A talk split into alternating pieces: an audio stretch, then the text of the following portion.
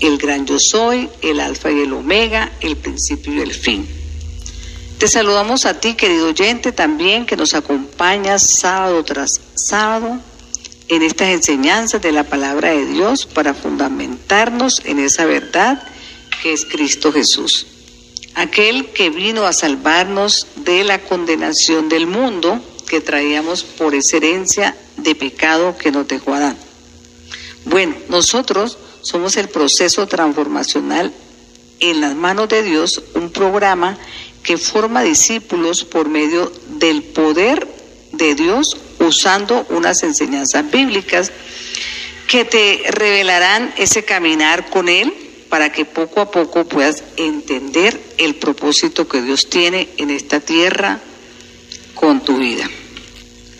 Un saludo muy especial a nuestros pastores Rosenberg y Diana Bedoya Olivares, quienes Dios ha usado para fundar esta misión cristiana evangélica. Amamos su presencia desde Cali, Colombia. Pastores, bendiciones, porque son aquellas personas, aquellos siervos usados por el Señor para diseñar y poner por obra muchos proyectos que alcanzarán vidas en el mundo entero.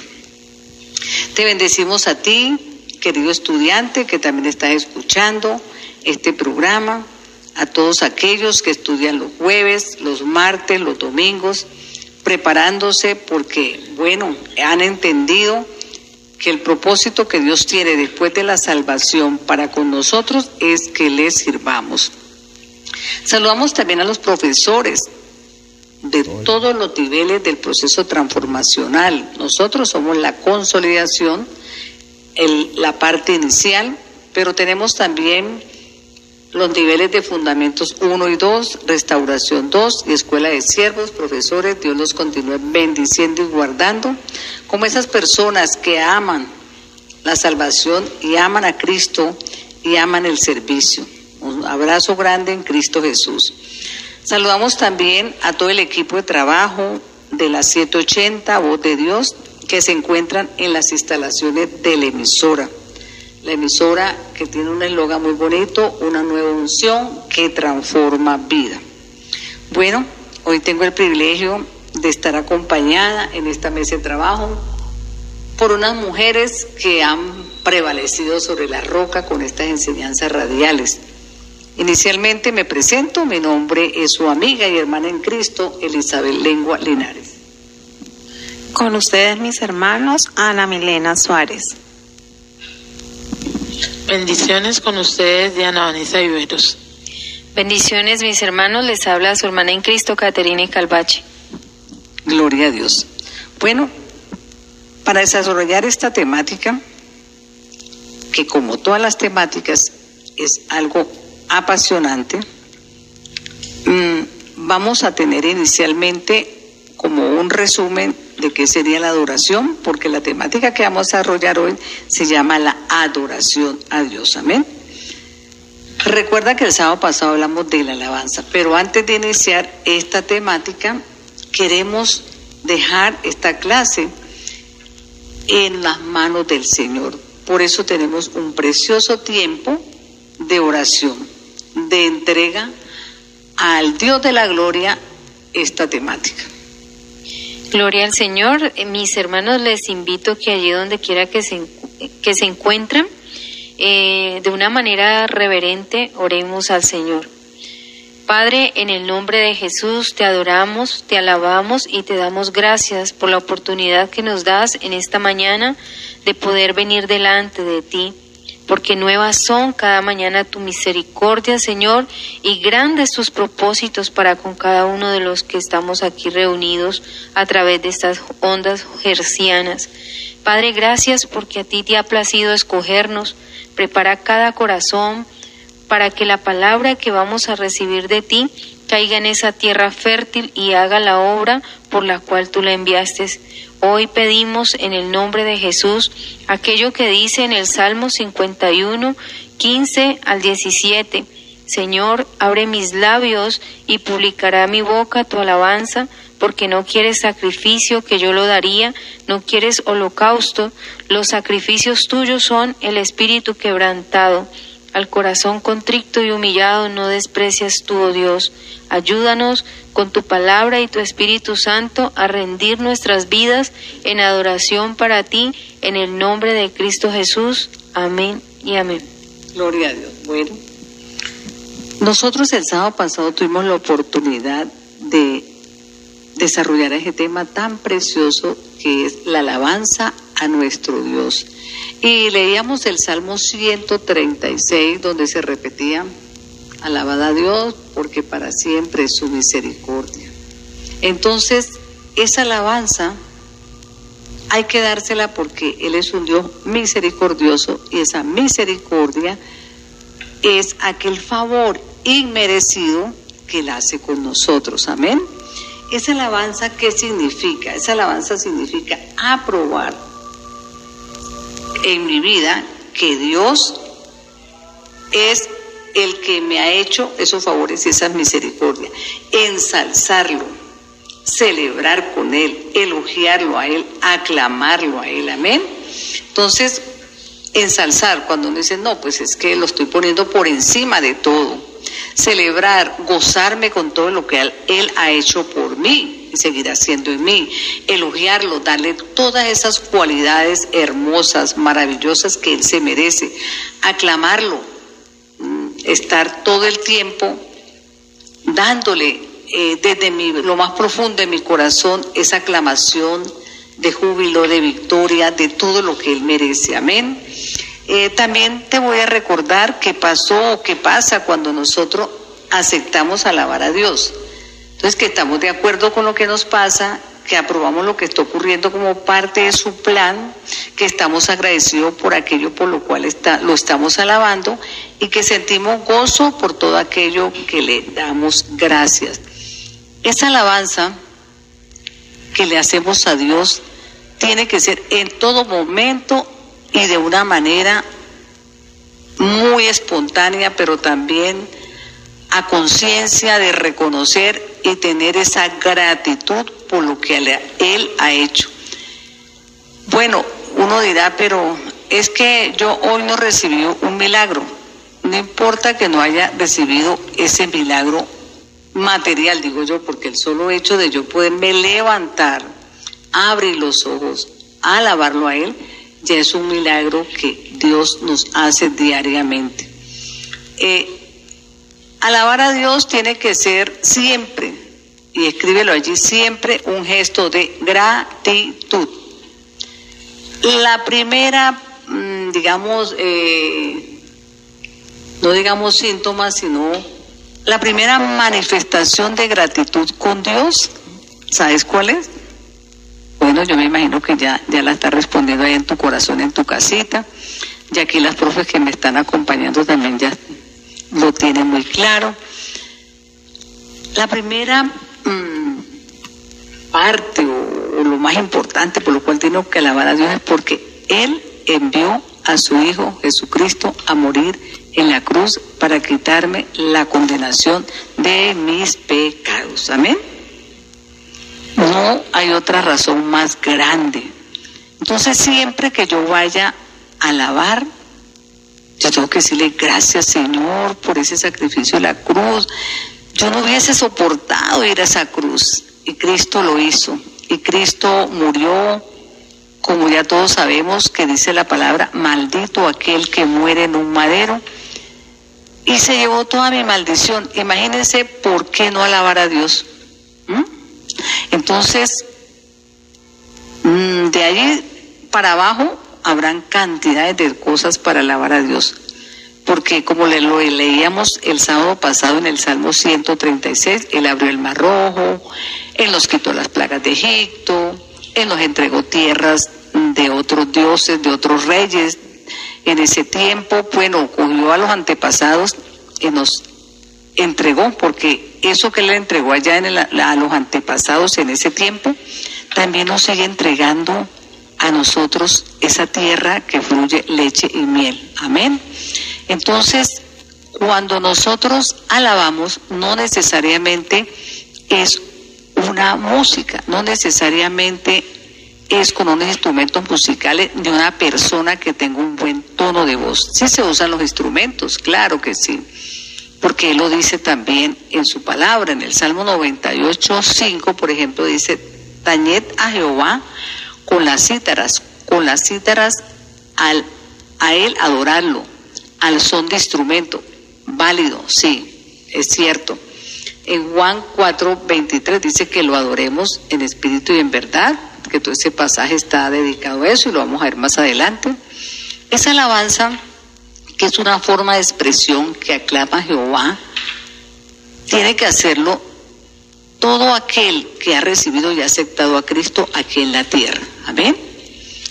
Bueno, eh, nosotros podemos alabar a Dios las 24 horas del día, porque usted verá, ¿por qué? Voy a cantar hermana Elizabeth todo el tiempo y si estoy trabajando y si voy a comer y si voy en la calle, lo importante es que usted tenga un corazón agradecido. Con un corazón agradecido usted alaba a Dios. A veces uno se le extravía cualquier cosa y uno le encuentra. Yo personalmente, ¿no? Le digo, gracias Señor. te alabo Padre porque encontré estas llaves que se me habían perdido, porque encontré tal cosa que hace tiempo no la veía. Bueno, Usted le quitó un dolor de cabeza, un dolor de estómago. Gracias, Padre, porque se me quitó esto. Usted el tiempo le rindió porque usted iba y pensó que iba con el tiempo eh, muy corto, pero el tiempo se le alargó porque él es capaz de hacer lo que hizo con Josué, de tener el sol para que uno pueda llegar a tiempo a las cosas. Gracias, Señor. O sea, tenemos que tener las 24 horas un corazón agradecido. Amén. Eso es un repasito. Recuerda que estamos viendo de qué? De la primera parte de esta, bueno, de esta clase, que era un resumen sobre qué es la alabanza. Entonces, vamos a entrarnos al tema de hoy que se llama la adoración. Bueno, eh, para hablar de esa adoración y de esa alabanza, que ya la explicamos, Usted dirá, pero no es lo mismo. La adoración eh, es, y te lo voy a recordar porque lo dijimos también el sábado pasado, es una actitud que nace del corazón hacia Dios por lo que Dios es.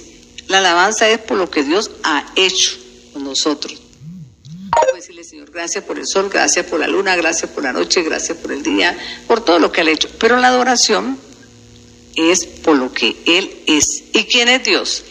Bueno, aquí nos quedaríamos mucho tiempo definiéndote quién es Dios.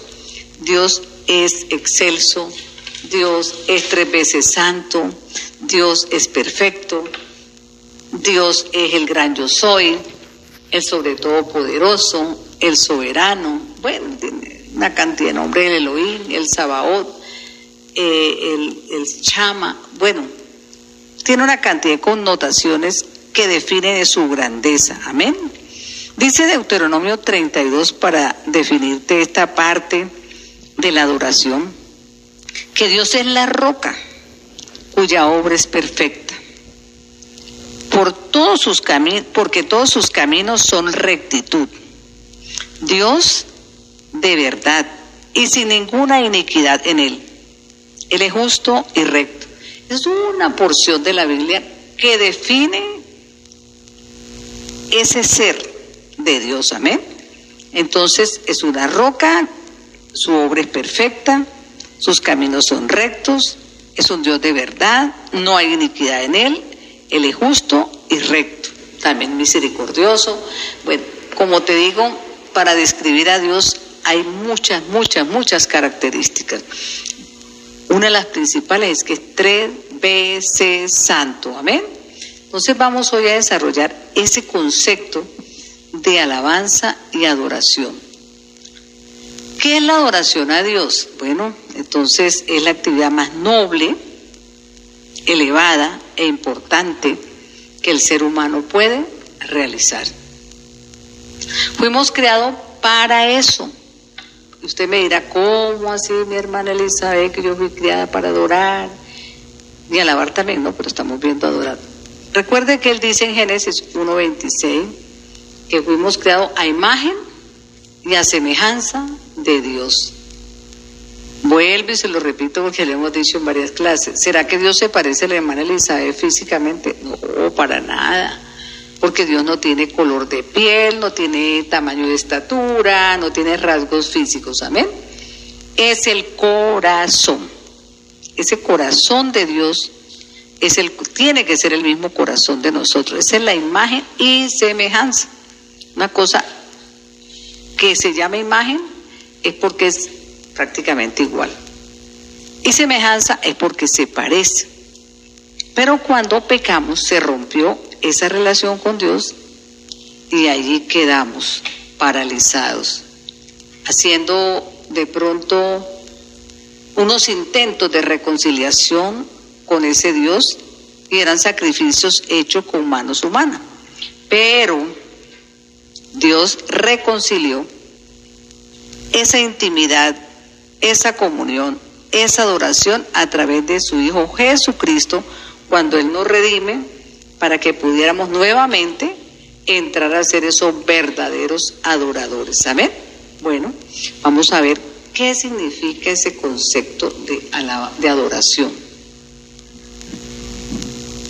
Bueno, mis hermanos, aquí, pues según el diccionario, podemos decirlo así, es rendir tributo, homenaje, o reverencia a una persona o divinidad. Eso pues digámoslo en la parte secular. Pero ahorita la hermana Elizabeth también les explicaba una parte de lo que es la oración según la Biblia. Eh, aquí les recuerdo, todo se centra en rendir un tributo, exaltación, homenaje, reverencia a nuestro buen Dios. Esta es considerada la actividad más noble y ella nos lo decía ahorita sublime e importante que nosotros los seres humanos podamos hacer. Eh, y la adoración, podemos decirlo también, que afirma la presencia de Dios en nuestras vidas. Amén. Gloria a Dios. Bueno, apunta todas estas definiciones de adoración, porque a veces nosotros ni sabemos si estamos adorando o estamos alabando o ¿Cómo podemos allí acercar, cómo nos estamos, perdón, acercando a Dios? Entonces, recuerda que este tema, estamos en el último temita hoy de devocionales. Y se ha dado estos temas, voy a volverme un poquito atrás de esos cuatro medios, que era Jesucristo como mediador, la palabra de Dios como la que me describe la naturaleza divina por escrito, por eso se llaman escrituras, sobre el carácter de Dios y todo lo que Dios quiere, sus leyes, sus mandamientos, todo lo que Él ordena y su naturaleza está en la Biblia. Vimos luego la oración y por último estamos viendo alabanza y adoración. hoy nos toca la adoración. Entonces, en ese devocional, en esa oración, en ese encuentro, en esa comunión que yo tengo con Dios, tengo que tener claro ¿Por qué lo alabo y por qué lo adoro? Y la hermana Ana Milena daba esa explicación de acuerdo a la Real Academia de la Lengua.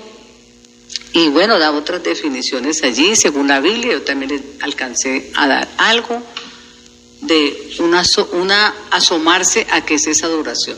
Entonces, continuemos allí como enfatizando qué significa esa adoración. Amén, gloria a Dios. Entonces nos damos cuenta que la naturaleza de la adoración cristiana es algo que se da de adentro hacia afuera, ¿cierto? Y tiene dos cualidades. La primera es adorar en espíritu y en verdad. Podemos encontrar en Juan 4, del 23 al 24. Y dice, eh, ya lo, ya lo leemos. Dice, adorar en el espíritu no tiene nada que ver con nuestra postura física, tiene que ver con lo más hondo de nuestro ser. Requiere nacer de nuevo. Sin el Espíritu Santo habitando dentro de nosotros, no podemos responder a Dios en adoración. Em, en el versículo que les acabé de leer dice, mas la hora viene y ahora es cuando los verdaderos adoradores adorarán al Padre en espíritu y en verdad, porque también al Padre tales adoradores buscan que le adoren. Entonces, como les venía diciendo, requiere de que vamos, no podemos responder en la oración porque no lo conocemos. Solamente por medio del Espíritu Santo de Dios podemos llegar a hacer esa adoración. Requieren hacer de nuevo. Nadie conoció las cosas de Dios sino el Espíritu Santo de Dios. Eso lo dice en Primera de Corintios 2:11. El Espíritu Santo de Dios está dentro de nosotros y es quien vigoriza la adoración, porque es la esencia está glorificándose en sí mismo y toda verdadera adoración glorifica a Dios. Amén.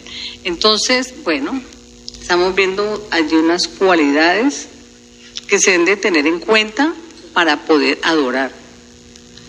Eh, vamos a recapitularizar sobre esto de la adoración. Entonces, una expresión de amor, ¿cierto? Y un sobrecogimiento, al Dios que nos da más de lo que merecemos. Y que es un Dios que dijimos tres veces santo, que en él no hay manchas, que en él no hay iniquidad, y todas estas cualidades. Entonces, esa adoración incluye, como decía la hermana Diana, unas cualidades. Una de las cualidades que requiere adorar en espíritu y en verdad. San Juan 4, 23 y 24 dice la siguiente manera. Vamos allí, vaya buscándole su casita, buscando la palabra que dice en Juan. Amén, gloria a Dios. San Juan 4, 24 nos dice, Dios es espíritu y los que adoran en espíritu y en verdad es necesario que adoren. Amén. Dice, y los que adoran en espíritu y en verdad es necesario que adoren. Adorar en el espíritu, entonces como ya lo decía, no es que yo esté todo el tiempo de rodilla o que esté todo el tiempo con las manos arriba, sino que la hermana Diana decía que tiene un requisito y es nacer de nuevo. Ese nacer de nuevo implica la presencia del Espíritu Santo dentro de nosotros. Y usted me dirá, hermana ¿y cómo hago yo si el Espíritu Santo yo no lo siento, yo no lo tengo? ¿Cómo hago? Porque no conozco cómo hago yo para que ese Espíritu Santo esté dentro de mí. Recuerda que cuando uno recibe y cree en Cristo, Dios le regala el Espíritu Santo dentro de nosotros. Entonces, ese nacer de nuevo significa recibir el Espíritu Santo dentro de nosotros, que es quien nos vigoriza la adoración, para estar glorificando a Dios todo el tiempo y dándole la gloria y la honra a Él.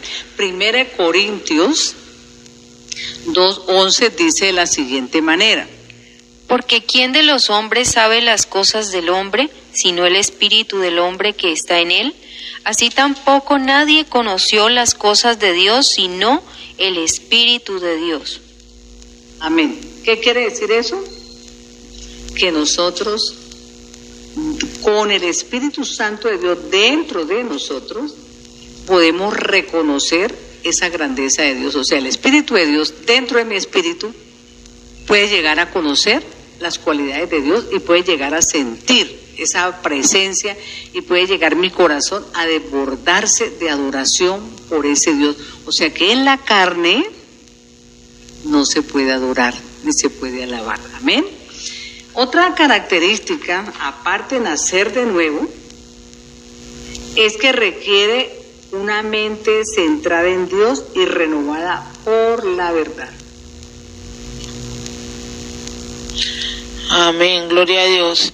En Romanos 12.1, el Pablo nos exhorta a presentar vuestros cuerpos en sacrificio vivo, santo y agradable a Dios. Amén. Bueno, entonces dice, así que hermanos, os ruego por la misericordia de Dios que presentéis vuestros cuerpos en sacrificio vivo, santo, agradable a Dios, que es vuestro culto racional. Entonces, ¿qué quiere, ¿qué quiere decir esto, amados oyentes? Que solo cuando nuestras mentes dejan de estar centradas en las cosas materiales para centrarse en Dios, podemos adorar en el Espíritu, porque las distracciones de todo tipo pueden inundar nuestra mente cuando tratamos de alabar y glorificar a Dios, dificultando asimismo una verdadera adoración. Amén. Gloria a Dios. Entonces estamos viendo las cualidades que se requieren para adorar a Dios en espíritu y en verdad. Las vamos a volver a repetir para que las tengan en cuenta. Nacer de nuevo, una mente centrada en Dios y renovada por la verdad, como lo dice Romanos 12, 1 y 2, y requiere un corazón puro, abierto y arrepentido. Cuando el corazón del rey David estaba lleno de culpa por su pecado con Bexabel en 2 Samuel 11, se dio cuenta que no podía adorar. Sentía que Dios estaba lejos de él y él gemía todo el día, sintiendo que la mano de Dios se agravaba sobre él. Por eso dice el Salmo 32, 3. Amén, gloria a Dios. Dice, mientras callé, se envejecieron mis huesos en mi gemir todo el día, porque de día y de noche se agravó sobre mí tu mano, se volvió mi verdor en sequedades de verano. Amén. Entonces, cuando él confesó su pecado, se restauró qué? La comunión con Dios. Y brotó que la adoración. Entonces vamos allí concluyendo, ya vamos como mirando. Ah, bueno.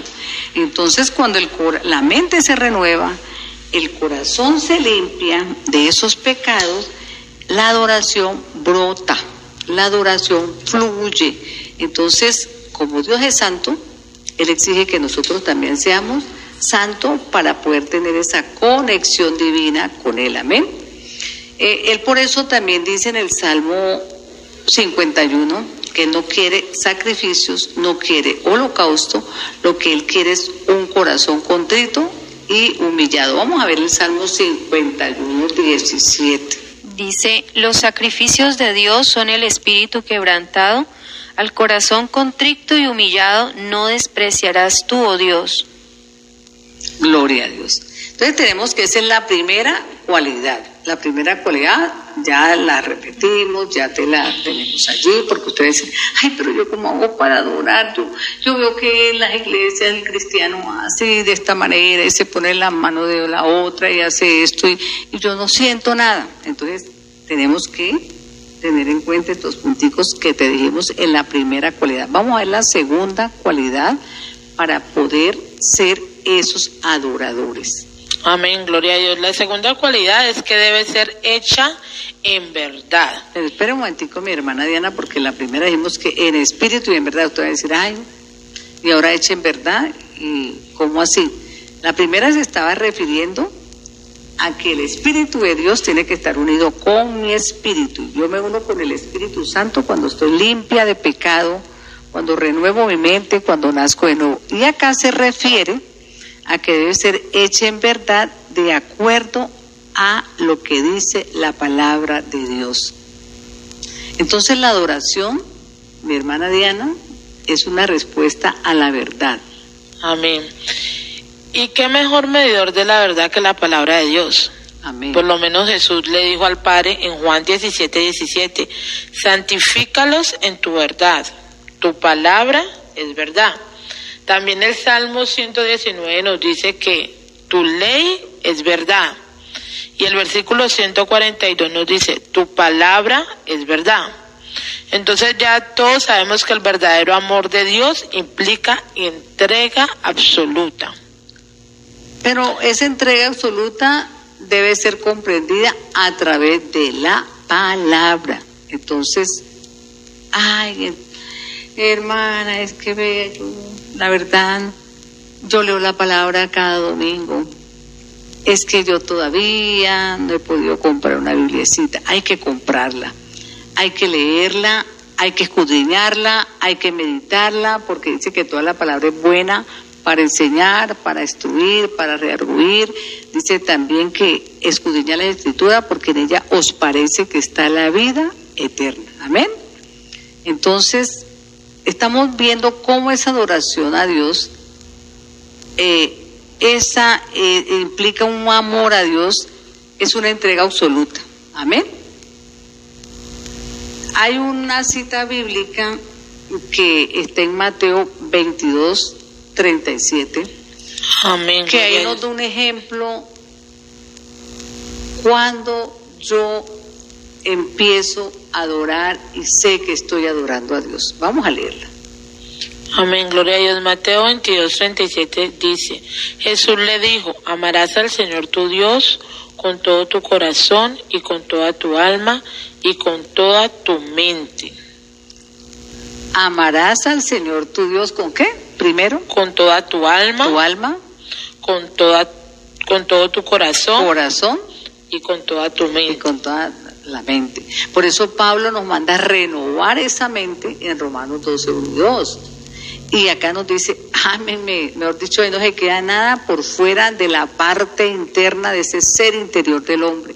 Entonces, cuando yo amo a Dios, aplicando estas tres, eh, digamos, aspectos de mi vida, Dios mío, yo digo, no existe otra cosa para mí, otra razón de vivir, sino la imagen de Dios dentro de mí. Y por eso seríamos unos verdaderos adoradores. Entonces, bueno, esa adoración genuina, ¿qué implicaría? Toda la entrega, todo lo que somos, como una ofrenda de amor. Amén. Podemos encontrar una buena ilustración de esto en el sacrificio de los holocaustos que se daban en el Antiguo Testamento. Mire que mm, dice en Levíticos 3, del 1 al 19, ahí hablan de las ofrendas de los animales que se llevaban en olor grato en diferentes sacrificios y eso se reservaba a los sacerdotes, que eran los que los oferentes en ese tiempo, ¿no? Entonces, ese sacerdote tenía que ofrecer todo y quemarlo, ese animalito, todo. Eso implica que yo puedo y debo, cuando voy a la presencia del Señor, entregarlo todo, quemarlo todo, ofrecerlo todo. Amén. Vamos a ver la cita bíblica. Y usted dirá, pero ¿por qué ve la adoración de hoy con lo del Antiguo Testamento? Hay una simbología. Por eso dice que el Antiguo Testamento fue como las señales de lo que vendría más tarde. Amén. Con el Nuevo Testamento. Amén, así es. Y ahí lo encontramos con un título muy especial en la palabra que dice ofrendas de paz. Y dice, si su ofrenda fuere sacrificio de paz, y si hubiere de ofrecerla de ganado vacuno, sea macho o hembra, sin defecto la ofrecerá delante de Jehová. Pondrá su mano sobre la cabeza de su ofrenda y la degollará a la puerta del tabernáculo de reunión, y los sacerdotes, hijos de Aarón, rociarán su sangre sobre el altar alrededor. Luego ofrecerá el sacrificio de paz como ofrenda encendida a Jehová, la grosura que, cubre los intestinos y toda la grosura que está en las sobre las entrañas. Dice, y los dos riñones y la grosura que está sobre ellos y sobre los ijares, y con los riñones quitará la grosura de los intestinos que está sobre el hígado, y los hijos de Aarón harán arder esto en el altar sobre el holocausto, que estará sobre la leña que habrá encima del fuego, es ofrenda de olor grato para Jehová. Mas si de ovejas fuere su ofrenda para sacrificio de paz a Jehová, sea macho o hembra, la ofrecerá sin defecto. Si ofreciere cordero por su ofrenda, lo ofrecerá delante de Jehová. Pondrá su mano sobre la cabeza de su ofrenda y después la degollará delante del tabernáculo de reunión. Y los hijos de Aarón rociarán la sangre sobre el, altar alrededor. Gloria a Dios. O sea que esta ofrenda, que era una ofrenda de amor, era donde se ofrecía completamente al Señor ese animalito en olor grato, a diferencia de los otros sacrificios, en que algunas partes de, de ese animalito se reservaba para los sacerdotes. Acá no, acá la ofrenda de amor era totalmente consumida para el Señor. Así se puede comparar con esta ofrenda del Antiguo Testamento, hoy en el Nuevo Testamento, que esa ofrenda eres tú y soy yo y que no tenemos que reservarnos nada dentro de nuestro corazón ni nuestro ser para adorar a Dios. Yo no puedo decir es que yo adoro a Dios, pero hasta aquí no más. Eh, yo ya mañana no, o en tal área tampoco lo hago. Mira que Él nos decía en Mateo 22, 37, que lo adoráramos con la mente, con el corazón, son tres, y con el alma. Son tres dimensiones donde Él dice, adórenme, ámenme. Entonces, ese sacerdote hoy en día, quien ofrece su ofrenda, es Cristo Jesús. Imagínate tu vida, mi vida, como ese corderito que Jesucristo le lleva al altar de Dios hoy en día. Y yo me pongo imaginando eso y digo, ay Señor, qué cosa tan hermosa. Pero entonces ese corderito tiene que estar allí puro, limpio, santo. Y él no puede decir, Señor, aquí te traigo Elizabeth, te la, te la ofrendo una parte de ella. No, tiene que ser todo mi ser, amén. Entonces vamos entendiendo que nosotros de la coronilla de la cabeza a la planta de los pies tenemos que ser esa ofrenda de amor. Tenemos que hacer, ser esos adoradores. ¿Cómo adoramos al Señor? Ya dijimos en espíritu y en verdad, pero también con todo nuestro ser, alma, cuerpo, perdón, corazón, mente y alma. Amén. Entonces, eso cuando todas esas tres áreas de mi vida se ofrecen a Dios y yo soy el cordero, yo soy el animalito que se, me, que se está ofreciendo a Dios, todo, todo tiene que quedar completamente sumergido en esa presencia de Dios, adorándolo. Amén. Gloria a Dios. Dice una cita bíblica para complementar esto que estamos viendo en Efesios 5.2 de la siguiente manera. Dice la palabra del Señor, y andad en amor como también Cristo nos amó y se entregó a sí mismo por nosotros, ofrenda y sacrificio a Dios en olor fragante. Entonces nosotros somos ofrenda para Dios en sacrificio y olor fragante. Si una área de nuestras vidas no está limpia, no podemos ser olor fragante. Amén. Bueno, vamos a ver qué implica adorar a Dios. Hay unas Mm, digamos, como condiciones que me pueden llegar a mí a reconocer si en realidad yo soy una verdadera adoradora. Bueno, mis hermanos, eh, la pregunta es, ¿qué, ¿qué implica adorar? Implica tener sumisión y obediencia. Entonces vamos a, a encontrar la definición de la palabra sumisión y se refiere a la actitud que toman los individuos que se someten a la autoridad o voluntad de otras sin hacer cuestionamientos. La palabra sumisión se origina del latín, del latín submisio, que significa sometimiento. Entre los sinónimos que se pueden emplear para referirse a esta palabra sumisión están sometimiento, acatamiento, rendición, dócil y obediencia. La sumisión se puede evidenciar en diferentes contextos de la sociedad y por lo general no es bien visto, ya que se entiende que una persona sumisa es aquella que suele ser humillada o esclavizada a otra. Pero de verdad que esta palabra sumisión, si nosotros la aplicamos en nuestra vida, eh, muchas veces uno lo puede comparar con que es que le están maltratando, pero en realidad si uno está obedeciendo, puede ser al jefe, a, nuestros padres, incluso a nuestros pastores, porque pues si son autoridades que Dios ha, implementado aquí en la tierra, entonces el someternos y el obedecer trae de verdad ese beneficio de poder adorar a Dios. Eso es una manera de adorar. Eh, bueno, y la sumisión bíblicamente es ponerse bajo la orden, la decisión o afecto de otro. En consecuencia, todo cristiano debe someterse a Dios sin cuestionarlo y, y acatando sus órdenes y enseñanzas con el fin de llevar una vida cristiana. Cuando se refiere a acatando sus órdenes, es acatando las ordenanzas que están escritas en la Biblia. La Biblia nos enseña cualquier cantidad de, digamos, de, se le, se le llama ordenanzas, mandamientos, el Señor nos da también muchas promesas, pero en sí, detrás de esas promesas, primero está el cumplir los mandamientos, el someternos a esa palabra. Entonces eso traerá a nuestras vidas el, el poder adorar a Dios con mucha libertad. Es como lo decían las hermanas ahorita, adorar en espíritu y en verdad. Es cumplir con este requisito muy importante, porque cuando uno, una persona es sumisa, se somete, pues está obedeciendo y está cumpliendo con esta ley. Amén. Amén, gloria a Dios. Bueno, eh, vamos a ver algunos ejemplos de personajes bíblicos que adoraron a Dios y a través de ellos nosotros podemos aprender, amén. Aprender muchas cosas para poder nosotros seguir como ese ejemplo y modelo de ellos.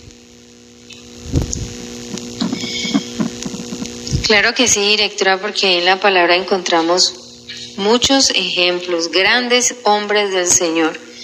Encontramos al rey David, eh, dice que el rey David comenzaba el sal, en el Salmo 18 expresando siempre su amor a Dios. Si vamos ahí al pasaje dice, te amo, oh Jehová, fortaleza mía, roca mía, castillo mío, para inmediatamente después invocarle porque reconocía que Él es digno de ser alabado.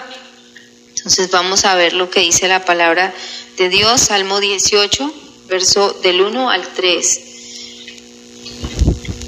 Gloria a Dios. Vamos buscando el Salmo 18, del 1 al 3. Le cuento que es uno de los salmos preferidos para mí. Y empieza, te amo, Oh Jehová. oh Jehová, fortaleza mía,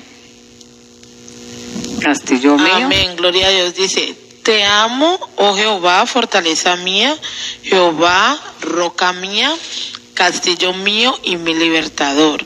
Dios mío, fortaleza mía, en Él confiaré, mi escudo y la fuerza de mi salvación, mi alto refugio. Gloria a Dios. Entonces las expresiones de David como adorador. También encontramos otro hombre, siervo de Dios, Abraham. Dice que subiendo el monte Moriah para adorar al Señor, ofreciéndole a su hijo Isaac en holocausto, adoró al Señor. Y esto lo encontramos aquí en la palabra de Dios, Génesis capítulo 22, verso 5. Vamos a mirar lo que nos dice la palabra. Dice, Gloria a Dios. entonces dijo Abraham a sus siervos, esperad aquí con el asno y yo y el muchacho iremos hasta allí y adoraremos y volveremos a vosotros. Dice, dice, y tomó Abraham la leña del holocausto y la puso sobre Isaac su hijo y tomó en su mano el fuego y el cuchillo y fueron ambos juntos. Amén.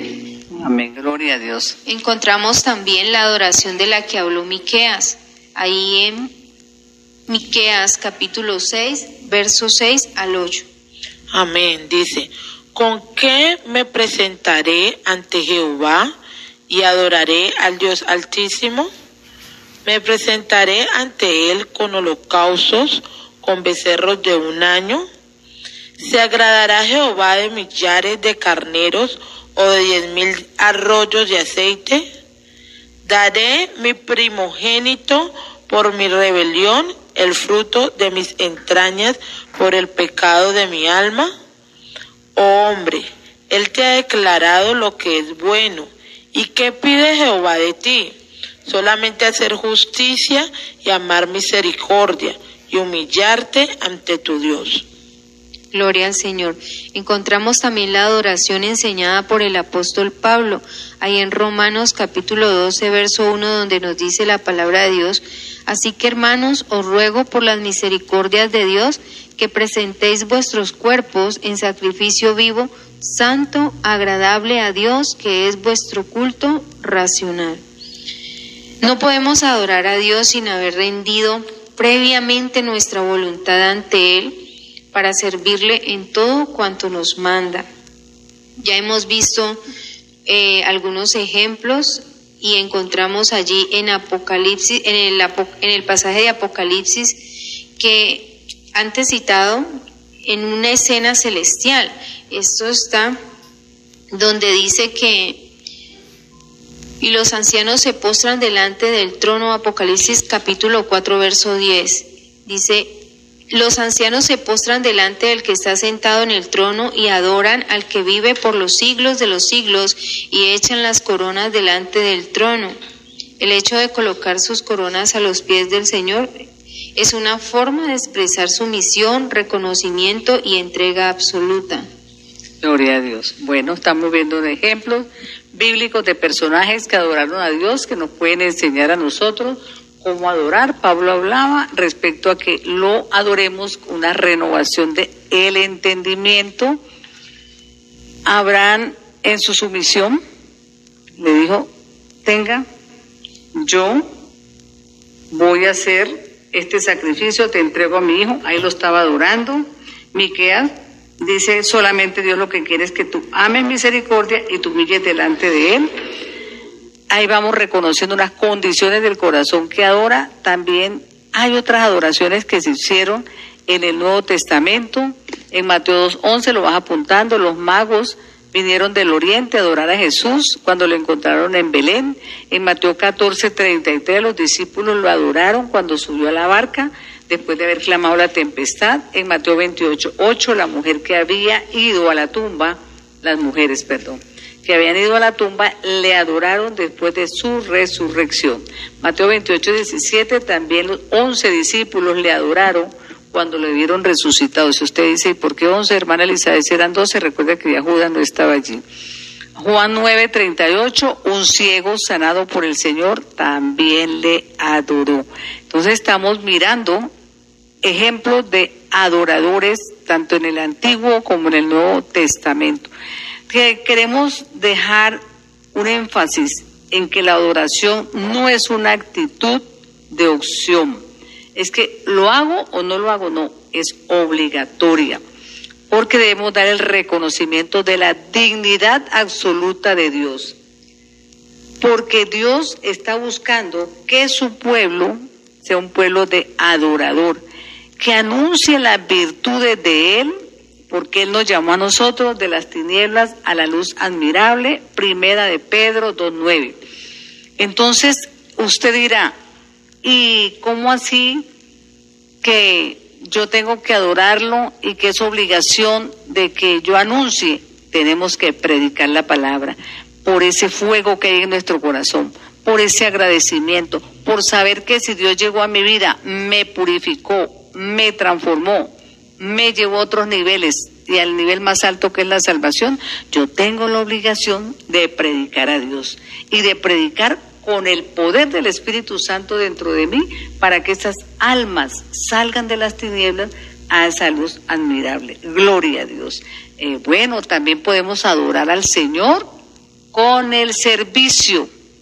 El servicio, Él nos trajo aquí primero para creerle y ser salvos y segundo para servirle. Usted dirá, pero yo, hermana Elizabeth, no estoy en una iglesia, no me pongo un uniforme. El servicio a Dios es obedecer su palabra. Si usted ofrenda, si usted diezma, si usted mm, tiene en su corazón claro que tiene que reunirse, congregarse allí en la congregación de los santos para alabarlo, Cumplir su mandamiento, ese también es servirle a Dios. Y si tú ya tienes en tu corazón ser un servidor de Dios, cuanto más también se agradaría al Señor. Amén. Precisamente por eso se ha buscado una estrategia, el proceso transformacional en las manos de Dios, que es un programa que forma discípulos para prepararnos para el servicio de la obra. Servir a Dios tiene muchas dimensiones, amén. Entonces, y empieza conociendo su palabra y poniéndola por obra. Gloria a Dios. Vamos ahora a dejarlos con una preciosa alabanza. Amén, gloria a Dios. Esta alabanza es muy hermosa.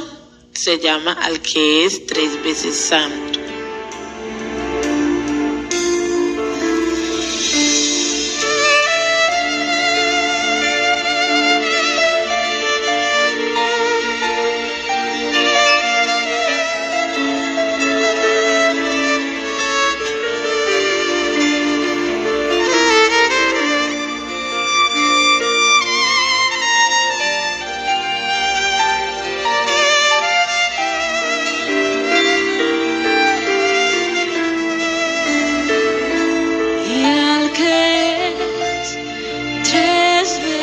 the. I'll get you.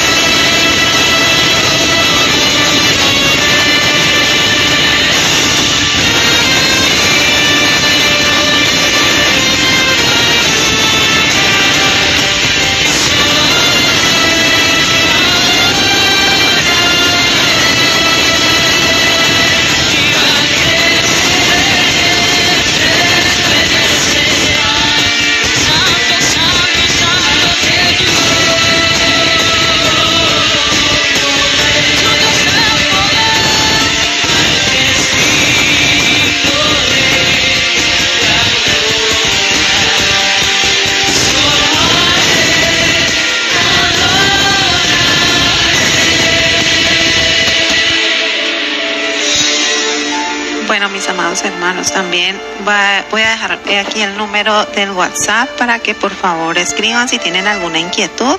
El número es 316-319-7674. Les repito, 316-319-7674. Bueno, hemos tenido eh, llamadas, mensajes que nos han mandado a este número de celular que tiene WhatsApp y hemos recibido pues eh, algunos testimonios internamente donde las personas piden algunos materiales, que les expliquemos algunas cositas sobre el tema que se está dando, que le mandemos aún la grabación. Entonces, son muchas, pero por ahora, bueno, a la hermana Margarita, a Pedro José, a Judith Pareja, a, Berta Barbetti, eh, y muchos más que por cuestiones de tiempo no lo podemos aquí decir. Eh, hermanos, estamos dispuestos a mandarle su temática. Y para todos un abrazo en Cristo Jesús. Nos vemos, si Dios nos los permite, el otro sábado. Le habla su hermana en Cristo, Isabel Lengua Linares. Se despide de ustedes Ana Milena Suárez. Con ustedes estuvo Diana Vanessa Viveros. Bendiciones, mis hermanos. Estuvo con ustedes Caterine Calvache. Sembramos semillas de paz y amor en el corazón de las almas para salvación a todo aquel que cree en Cristo Jesús.